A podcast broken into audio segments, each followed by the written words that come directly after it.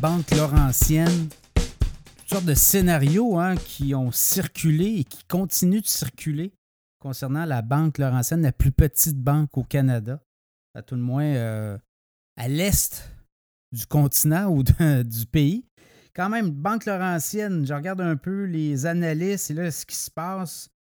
On a eu les dévoilements des résultats financiers du dernier trimestre et euh, la direction dit qu'elle ne commentera plus les tractations ou à tout le moins les euh, possibles prétendants, les noms des possibles prétendants, transactions éventuelles.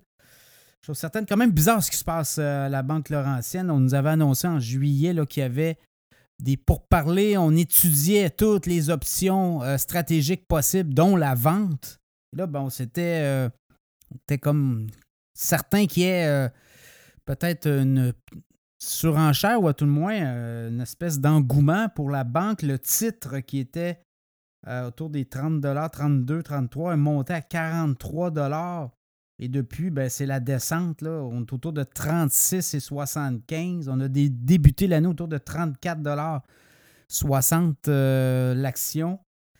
Bon, la TD, la banque TD, la banque Scotia, on dit on va peut-être passer notre tour. On va passer notre tour. Desjardins, pour des raisons, euh, mouvement coopératif ne peut acquérir une banque. Donc, il reste qui?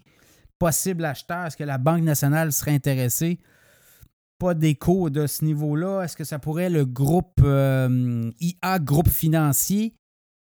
Possible. Est-ce que ça pourrait être Power Corporation? Donc, encore là pourrait être une belle plateforme pour Wealth Simple, euh, qui est sa plateforme de transaction de courtage en ligne. Ça pourrait peut-être donner des ailes. Tout le moins, euh, est-ce que les démarrés sont prêts à acheter à ce prix-là aussi? Donc, euh, voyez-vous, on va peut-être attendre le deal. Les démarrés sont reconnus pour acheter, attendre leur prix. Donc, c'est peut-être ça aussi. Ça va être intéressant de voir. Là, on estime, je regardais les analystes, on estime le titre potentiel entre 47 et 54 la valeur. Euh, je pense que la direction voit une valeur euh, plus importante autour de 59 le titre, donc euh, ça sera à suivre. Et pour la Banque Laurentienne, au dernier trimestre, ben, c'est 49,3 millions de profit net en baisse de 12% On a des frais de restructuration là, de 8 millions.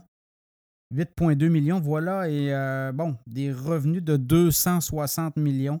On est rentable, on est très rentable. Je ne pense pas que la banque va faire faillite, mais là, il faut qu'il se passe quelque chose. Il faut qu'il y ait un prétendant qui se pointe. Euh, dans le cas aussi des créances, des pertes pour mauvaises créances éventuelles, on avait 13,3 millions de provisions au dernier trimestre. Donc, euh, ceux qui ont des comptes, je sais qu'il y a beaucoup d'interrogations. Est-ce qu'on euh, ferme nos comptes?